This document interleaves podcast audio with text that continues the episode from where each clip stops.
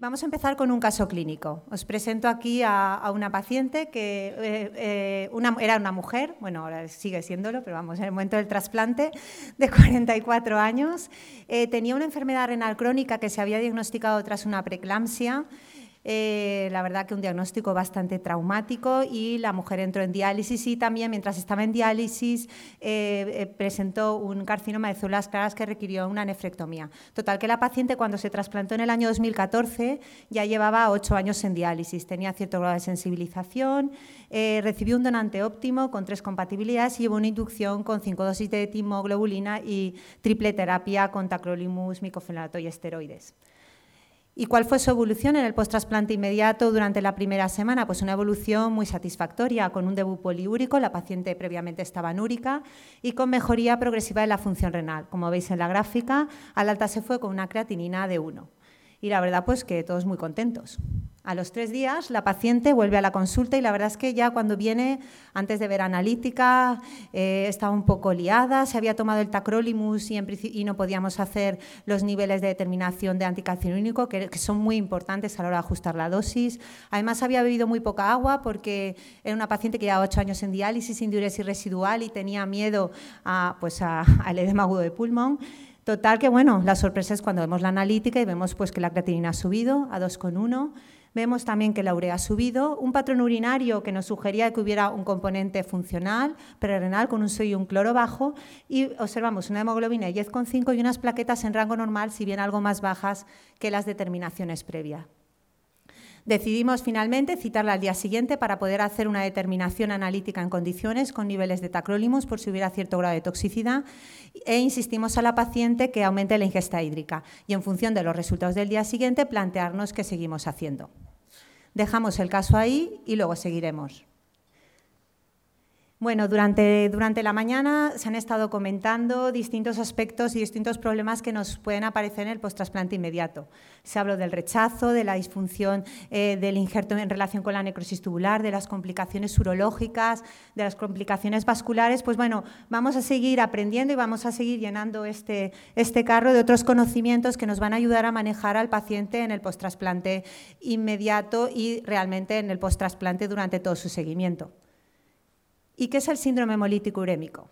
El síndrome hemolítico urémico es una entidad clínica definida por la triada anemia hemolítica no inmune, trombocitopenia y, e insuficiencia renal aguda. Las lesiones subyacentes están mediadas por un proceso de microangiopatía trombótica.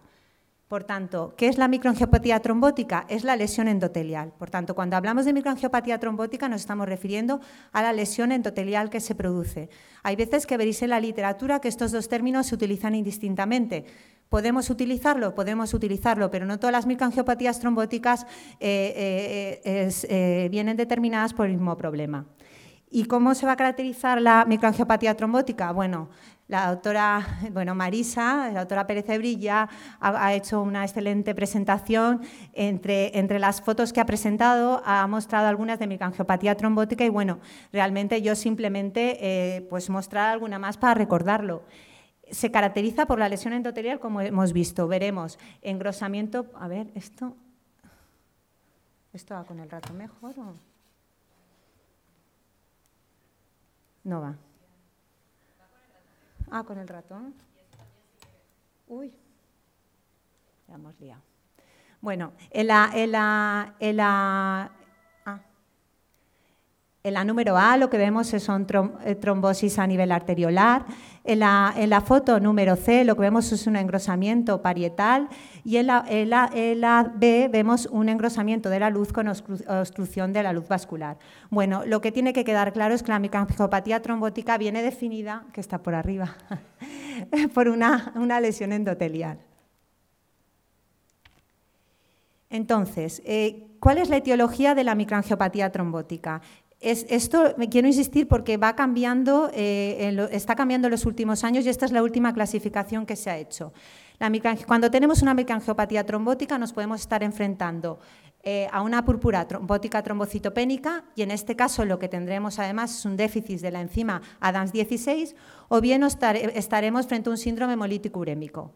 Dentro del síndrome hemolítico urémico podremos estar ante un síndrome hemolítico urémico típico, que es el producido por la toxina SIGA y que aquí en, los países occidentales, en los países de, Europa, en Estados Unidos, Canadá, es muy infrecuente, pero sí que es verdad que en, en Sudamérica, Centroamérica, es un síndrome mucho más frecuente. Si no es un síndrome hemolítico urémico típico, lo que tendremos es un síndrome hemolítico urémico atípico. Dentro de los atípicos tendremos dos.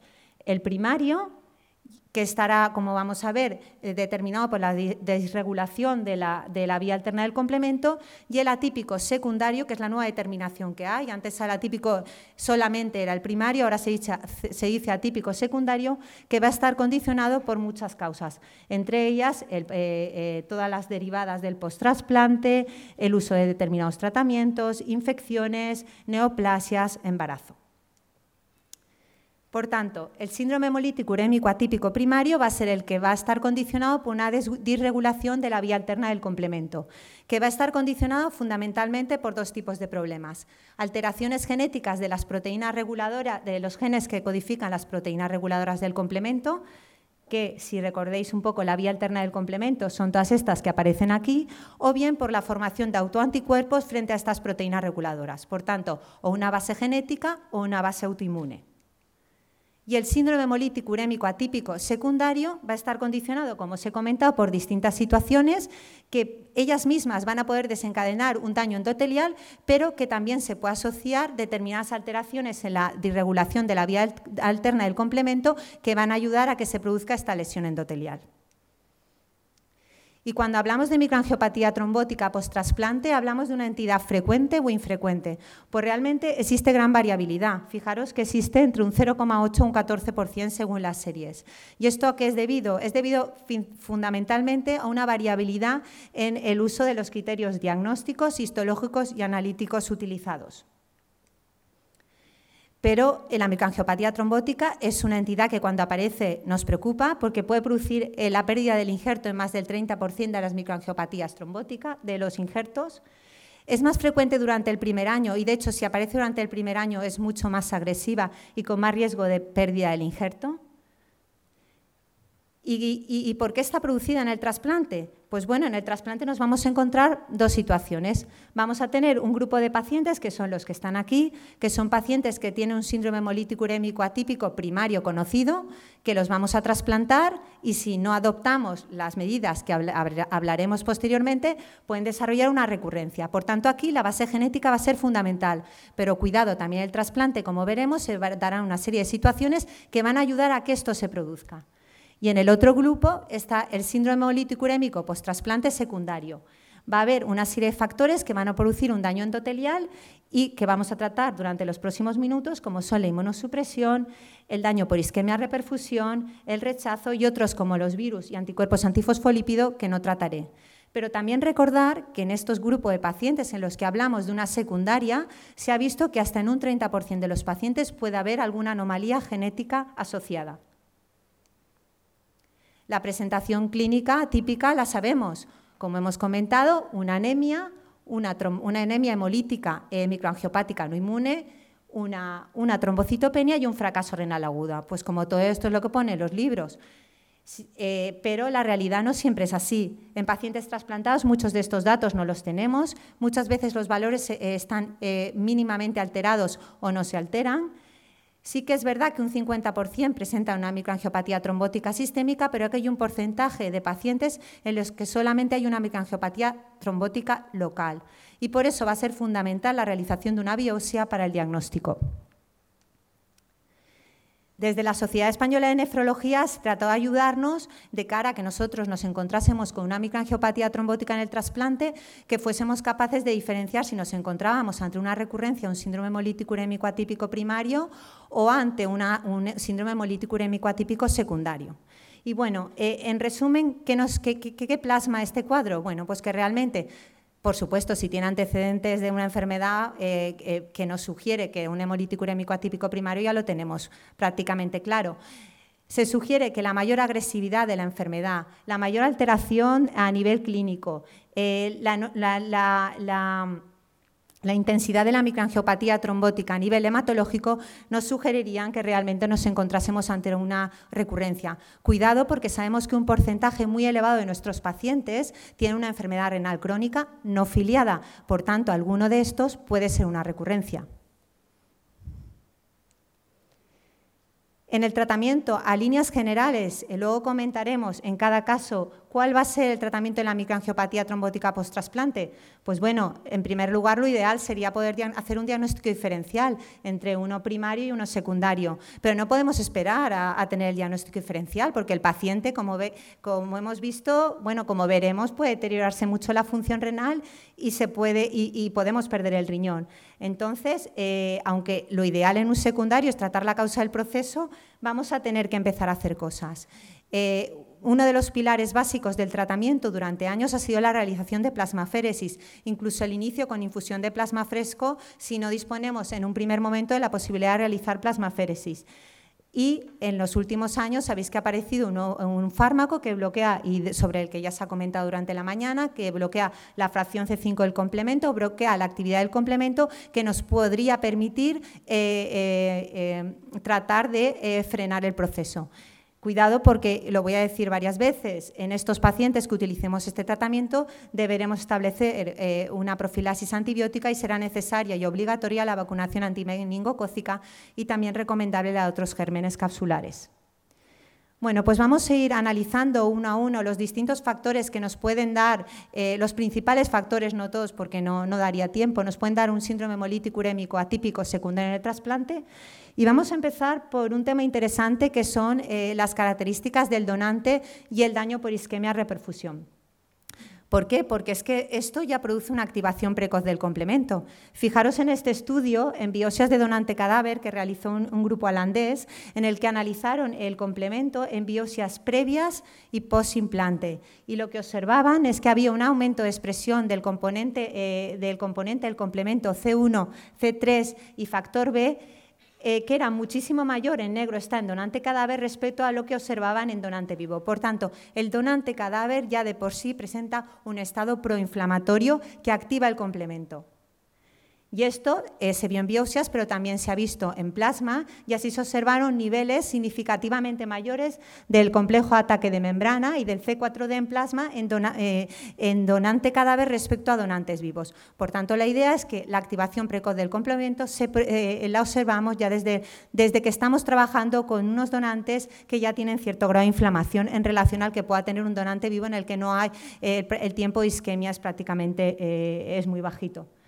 Ya eh, Jordi estaba hablando del esquema de reperfusión y el daño que implica. El esquema de reperfusión es un proceso súper complejo que tiene muchísimas consecuencias negativas y una de ellas es que produce la activación del complemento por la vía de la lectina. Eso es lo que inicia el daño secundario del esquema de reperfusión y esto va a dar lugar a la activación de la vía alterna del complemento y posteriormente esto va a dar lugar a la formación del complejo ataque membrano y que se establezca todo el daño inflamatorio. Y también se ha visto cómo al analizar eh, diferencias entre donantes vivos y donante cadáver en el momento de antes y después de la reperfusión se observaba en negro cómo la liberación de determinados componentes del complemento como el C3 y el C5A era mucho mayor cuando hablábamos del donante cadáver. Llevado esto a la máxima expresión y sabiendo, como ha comentado la doctora Sancho hoy, que el 30% de nuestros donantes actualmente son donantes en parada cardíaca circulatoria controlada, pues eh, esto llevado al máximo lo tenemos con este tipo de donantes. Hablamos de una isquemia caliente más prolongada y, por tanto, hay mayores lesiones a nivel endotelial y ¿qué vamos a ver? El donante parada cardíaca va a haber más daño isquémico, esto va a producir más daño por isquemia reperfusión de tal forma que se ha visto que puede dañar el glicocális endotelial por la menor llegada de flujo sanguíneo y el glicocális endotelial es fundamental porque ahí se une el factor H. El factor H es un factor regulador del complemento. Si falla el factor H, el complemento se activa de forma descontrolada y daña nuestro órgano. Expresión de estos, pongo un, eh, ejemplo real. Estos son dos receptores de un donante que tuvimos en asistolia, estará no controlada, un donante de 22 años. Eh, eh, los dos receptores, uno era una enfermedad renal crónica por una poliquistosis, el otro era por una pilonefritis crónica, presentaron al cuarto y al sexto día una microangiopatía trombótica, confirmada por biopsia. ¿Qué pasó aquí? Pues estos pacientes presentaron un síndrome hemolítico urémico atípico secundario a la activación del complemento por la isquemia prolongada en relación con el donante en parada cardíaca. Por tanto, cuidado con esta entidad y este tipo de donantes. Visto eh, esto, eh, pasamos a los fármacos inmunosupresores. Clásicamente, hace años, cuando hablabas de microangiopatía trombótica, pensabas en los anticalcinurínicos. Y era mucho más frecuente ver microangiopatías trombóticas con ciclosporina que las que hemos visto durante años con el tacrolimus. Y de hecho nos suponían una eh, aparecían de forma precoz y nos llevaban a perder un tercio de nuestros injertos. Actualmente, que se sabe mucho más del síndrome hemolítico urémico, se piensa que realmente muchas de esas microangiopatías trombóticas que se atribuían al anticalcinínico quizás no lo eran, porque no se sabía lo que se sabe ahora, como pasa muchas veces en medicina. De hecho, datos del registro americano, eh, cuando analizaban la incidencia de microangiopatía trombótica, vieron que era mayor en pacientes sin anticalcinúnicos, lo cual iría en contra sobre la idea esa de que era muy, muy frecuente. Además, se ha visto que la provisión del anticalcinúnico no evitaba que un paciente con un síndrome hemolítico urémico atípico primario recurriese post-trasplante, es decir, que no te quitabas el problema. Y además, datos del registro francés, cuando intentaron analizar qué factores de riesgo existían para que recurriese el síndrome hemolítico urémico atípico primario, es decir, el de aquellos que tienen un problema a nivel genético, vieron que el usar anticalcinúricos no era un factor de riesgo para recurrencia. ¿Y cómo producen los anticalcinúricos este daño? Por un lado, producen vasoconstricción dosis dependiente de la arteriola eferente. Eso va a dar lugar a una isquemia renal. Y por otro lado, favorece un estrado procoagulante que, eh, da, eh, que, da, lugar a un estado protrombótico. Por tanto, se, se, se, combina un estado isquémico con un estado protrombótico, que es lo que va a desencadenar la microangiopatía trombótica. Por eso, cuando eh, hace unos años, claro, es que ya llevamos años y entonces vas viendo la evolución. Cuando empezamos a utilizar los inhibidores mTOR, dijiste, ya tengo la solución.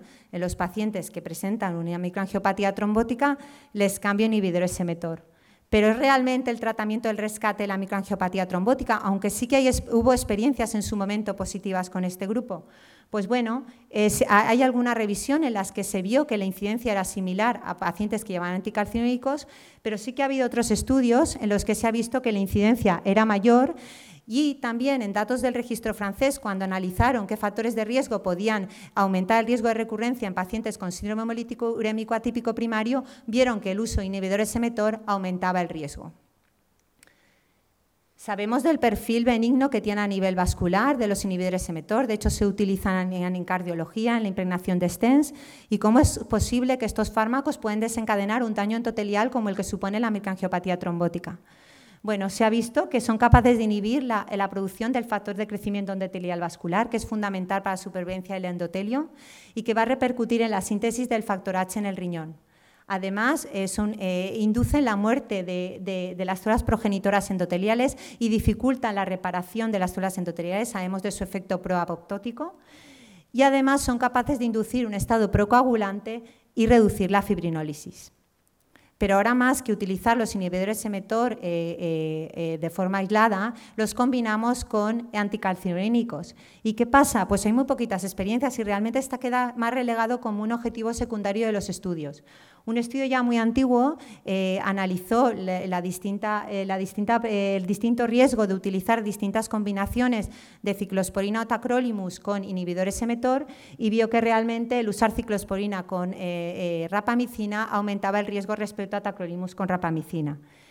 Y un estudio más reciente, pero bueno, también de, hace unos años, en el que analizaron 396 trasplantes renales, pues vieron que el uso de niveles eh, y dosis más elevadas aumentaba el riesgo de una microangiopatía trombótica.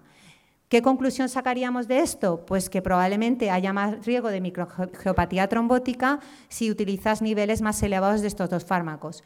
¿Y cómo lo podemos aplicar a la práctica? Pues quizás en pacientes que tengan mayor riesgo de lesión endotelial por otra serie de circunstancias eh, eh, acompañantes, como el uso de donantes en parada cardíaca o porque tenga ya mucho daño en totalidad del donante, pues quizás debamos o vigilar muy de cerca los niveles o plantearnos el uso de otra, de otra pauta inmunosupresora.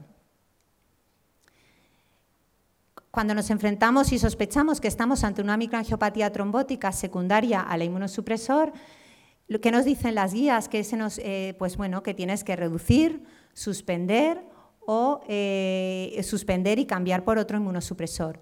¿Se hace esto siempre? Pues realmente depende de las circunstancias del paciente, porque muchas veces el cambio de inmunosupresión es complejo. Y sí que en los últimos años están apareciendo eh, casos, no estudios, casos en los que hay buenas experiencias con el uso de Belatacep, que ya se ha comentado en, las charlas previas. El problema de Belatacep de forma aislada sin anticalcinúricos es que aumenta de forma muy importante el rechazo agudo inmediatamente, porque esto no es uno primero, sino va segundo, debemos actuar de forma eh, precoz desde el principio. Nos plantearemos la plasmaféresis y si no podemos empezar plasmaféresis por logística en nuestro hospital, deberemos empezar con la infusión de plasma. Y como tercer pilar, eh, a pesar de que no está en la ficha técnica como tal para el tratamiento de este tipo de entidad, nos podremos plantear si la evolución del paciente no es favorable, el papel del bloqueo del complemento porque se ha visto que la activación del complemento estaría aumentada en un porcentaje muy elevado de estos pacientes. ¿Hay series prospectivas? No. con lo que trabajamos son series retrospectivas, casos, de hecho hay una revisión reciente a nivel, a nivel eh, eh, de un grupo español, pero realmente eh, hay mucha variabilidad en las dosis que se utilizan. Por tanto, no se pueden establecer qué dosis sería recomendable utilizar en estos pacientes y nos guiaremos un poco por la evolución clínica. Ya, han hablado durante esta mañana del rechazo humoral y en el rechazo humoral también aparece la microangiopatía trombótica. También los anticuerpos anti-HLA contra el endotelio activan el complemento a través de la, de la, vía clásica y a posteriores se produce la activación de la vía alterna del complemento. Es que esto no me va. Aquí está de la vía alterna del complemento, que va a generar el complejo ataque de membrana y desencadena la acción inflamatoria.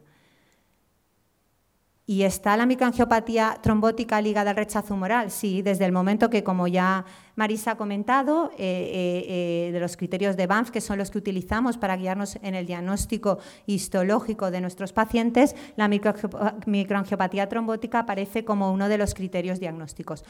y se ha visto que hasta en un 4,46% Fijaros qué rango tan amplio, esto es debido a que hay, que hay muchas veces es tan focal que es difícil encontrarla, de ahí la labor tan importante de los patólogos. De un 4 un 46% de los pacientes con rechazo humoral tienen una microangiopatía trombótica asociada. ¿Y qué supone, supone, tener un rechazo agudo humoral con una microangiopatía trombótica? Pues se ha visto que el tener asociado dentro del rechazo agudo humoral la microangiopatía trombótica empeora la supervivencia de los pacientes. Por tanto, si está, hay una microangiopatía trombótica, hay una activación del complemento, ¿será el tratamiento con eculizumab la solución a nuestros problemas? Pues no.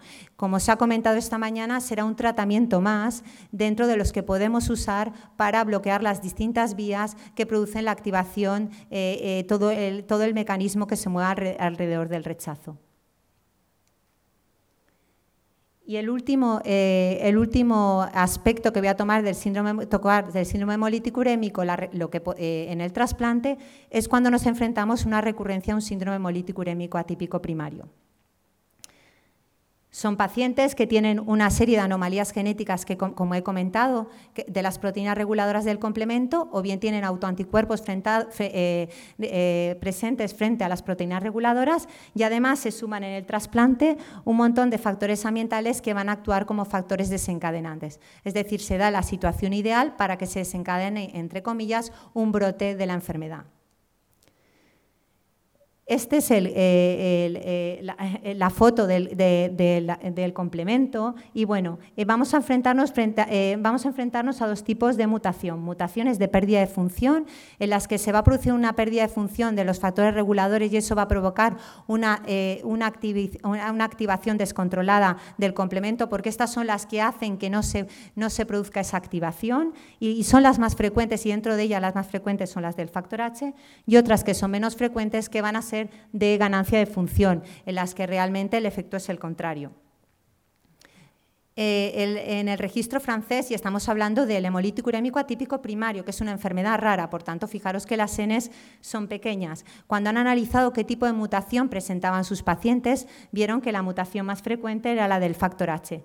Pero fijaros cómo al analizar había un 32% de pacientes que no tenían ningún tipo, se, no se encontraba ningún tipo de mutación. Y esto es un problema al que nos enfrentamos en pacientes en los que tienen todo para ser un primario, pero no acabas de identificar esa mutación que tú piensas que hay. Hemos hablado de mutaciones de ganancia de función y de pérdida de función, pero quizás a la hora del trasplante nos va a interesar más esta clasificación, las mutaciones de factores circulantes y mutaciones de factores de membrana. ¿Por qué? Porque las mutaciones de factores circulantes son las más recurrentes. Tú cuando trasplantas el riñón no solucionas el problema. Si hicieras un trasplante hepatorrenal sí que solucionarías el problema puesto que ese, hígado empieza a sintetizar esos factores. ¿Qué pasa? Pues que tiene una tasa elevada de recurrencia. Fijaros cómo llega a ser hasta el del 90% en algunas mutaciones del factor H y algunas de hasta el del 100%. En cambio, las mutaciones de membrana se ha escrito que podrían ser, eh, como la de MCP, podrían ser de hasta 0%. En principio, tú cuando trasplantas el órgano deberías estar reponiendo esa, esa proteína y evitarías que se produjese la enfermedad. Lo que ocurre que, como veis, hay una recurrencia del 18% porque suele haber alguna mutación asociada. Es muy infrecuente que haya solo una, única mutación. El tener una mutación empeora el pronóstico de estos pacientes y bueno, realmente hace unos años eh, la tasa de recurrencia era elevadísima, los injertos se perdían, de hecho a los cinco años no funcionaban, no llegaban al 50%, y solo teníamos la plasmaféresis y era muy triste ver cómo pacientes jóvenes volvían a diálisis después de una recurrencia de esta enfermedad. Por eso, para, todos los que nos dedicamos a la nefrología, ha sido un gran avance el disponer de un tratamiento que bloquee la fracción del C5 del complemento, que nos ha permitido incluir a estos pacientes en lista de espera y poder trasplantarlos con total seguridad. Por tanto, si tenemos un paciente con síndrome hemolítico urémico atípico primario candidato a trasplante, lo, más importante es realizar un estudio genético completo, por supuesto, antes de incluirlo en lista de espera. Y antes de incluirlo también vamos a tener que decidir qué vamos a hacer. Si vamos a hacer una pauta profiláctica, es decir, evitar, poner una pauta de tratamiento para evitar la recurrencia, o bien vamos a optar por un tratamiento de la recurrencia si esta aparece.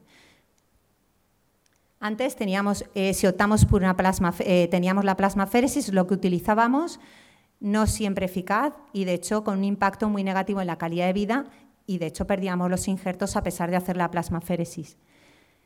En los últimos años ya han aparecido, eh, no, no, he traído aquí, pero bueno, hay muchas experiencias con tratamiento profiláctico con eculizumab en pacientes con síndrome hemolítico urémico atípico primario ¿Y cómo lo usamos? Eh, comentábamos antes de entrar, realmente si el paciente no lleva, no lleva tratamiento con eculizumab cuando se trasplantea, esto no está escrito en la ficha técnica, puesto que eh, en principio en este, en, este tema no, no, se toca, no, no, se aborda, pero sí hemos comentado que el mayor riesgo de activación del complemento es en el momento de la isquemia reperfusión, parecería eh, obvio y parecería aceptable que deberíamos tratar de bloquear el complemento en ese momento. Por eso se ha, propuesto como pauta una primera dosis de culizumab una hora antes de la reperfusión y hacer una segunda dosis 24 horas eh, posterior a la reperfusión. ¿Y qué pasa? Como me han preguntado si el paciente lleva tratamiento con eculizumab. Tampoco está escrito, pero eh, sí que es verdad que la mayor activación del complemento se va a producir igual y que quizás si hace ya más de una semana que el paciente ha recibido el tratamiento, no estaría más poner una dosis extra para, para intentar bloquear el complemento en ese, ese momento de máxima activación. Recordar, fundamental, la vacunación antimeningocócica de gérmenes capsulares y la profilaxis antibiótica mantenida en los pacientes que vayan a llevar el eculizumab. Después de estas dosis mantendremos la dosis 900 semanal, cuatro semanas, y luego 1.200 cada, cada dos semanas, y ya hablaremos cuánto. Pero claro, ¿cómo establezco yo si le pongo profilaxis o trato la recurrencia? Bueno, desde los distintos comités de expertos pues han establecido unas recomendaciones. Esta es la más reciente eh, se habla de riesgo alto en aquellos pacientes que han perdido previamente un riñón por una, por una recurrencia o tiene una mutación altamente patogénica, en esos claramente debería ser una profilaxis con eculizumab. En los pacientes moderados, pues bueno, ahí eh, incluyen el resto. Eh, no tiene una mutación identificada, que hemos visto que es un porcentaje elevado, tiene una mutación del factor I, mutación de significado desconocido, pues ahí decides tú. Eh, plasmaféresis o profilaxis, decide el clínico, total, que te quedas igual.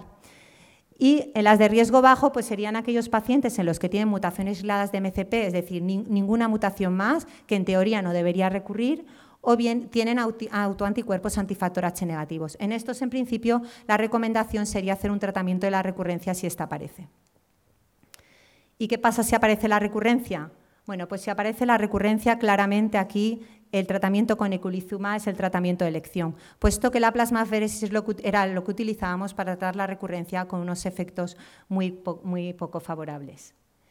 Y sí que es importante cuando hablamos de eculizumab en el tratamiento de la recurrencia que este se inicie de forma precoz, porque existe más riesgo de no recuperación de función renal si se retrasa la dosis. Y en los casos en que ha habido una recurrencia, el tema de la suspensión es un tema muy controvertido. ¿Por qué hablamos de suspensión? Porque en la ficha técnica nos hablan de que es un tratamiento de por vida. Y claro, pero sabemos que es un tratamiento de gasto elevado, pero sí que sabemos que muchos de nuestros pacientes, gracias a esto, pueden trasplantarse y previamente eh, no podían optar al trasplante. ¿Cómo nos plantearemos la suspensión de este tratamiento? Bueno, pues cuando recurres de nuevo a las opiniones de expertos, pues te dicen que, bueno, que en aquellos pacientes que han perdido injertos previos, pues que no sería recomendable. Y desde luego que si lo haces, pues que vayas controlando clínicamente al paciente. Y mínimo se recomienda el mantenerlo un año el tratamiento. Pero bueno, que en principio si hay recurrencias previas, ni tocar.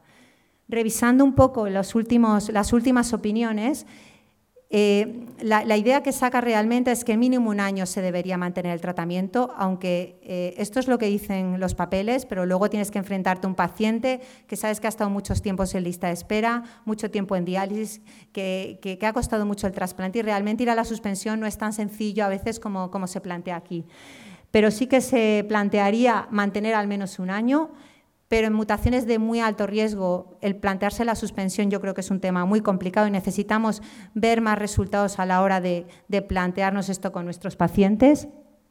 Y si se suspende, habrá que estar muy atentos y reiniciar el tratamiento si existe algún riesgo de recurrencia, como por ejemplo si hay alguna infección que sabemos que puede activar el complemento, una cirugía urgente.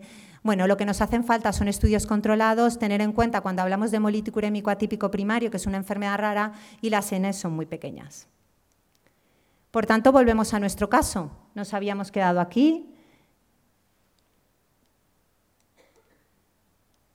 Viene al día siguiente a la consulta y cuando viene a la consulta nos encontramos con que la creatinina sigue más o menos igual, 2,2, la hemoglobina ha bajado de 10,5 a 10,2 y lo que observamos es que las plaquetas han bajado a 62.000.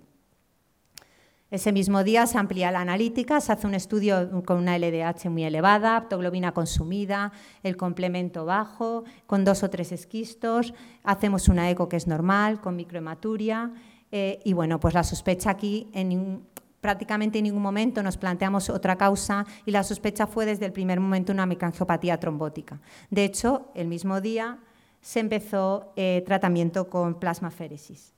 Ingresamos a la paciente. En ese momento, quizás ahora la decisión no habría sido esa, lo he traído porque es uno de los casos más típicos. Eh, en ese momento se decidió suspender el tacrolimus, se empezó tratamiento con everolimus y empezamos el mismo día plasmaféresis.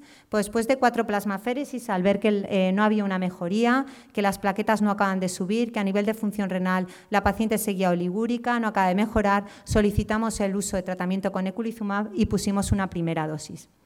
Y fue tal el resultado eh, que cuando le tocaba la segunda dosis, la paciente estaba con 1,5 de creatinina, con una mejoría de la hemoglobina y de las plaquetas y decidimos no poner una nueva dosis.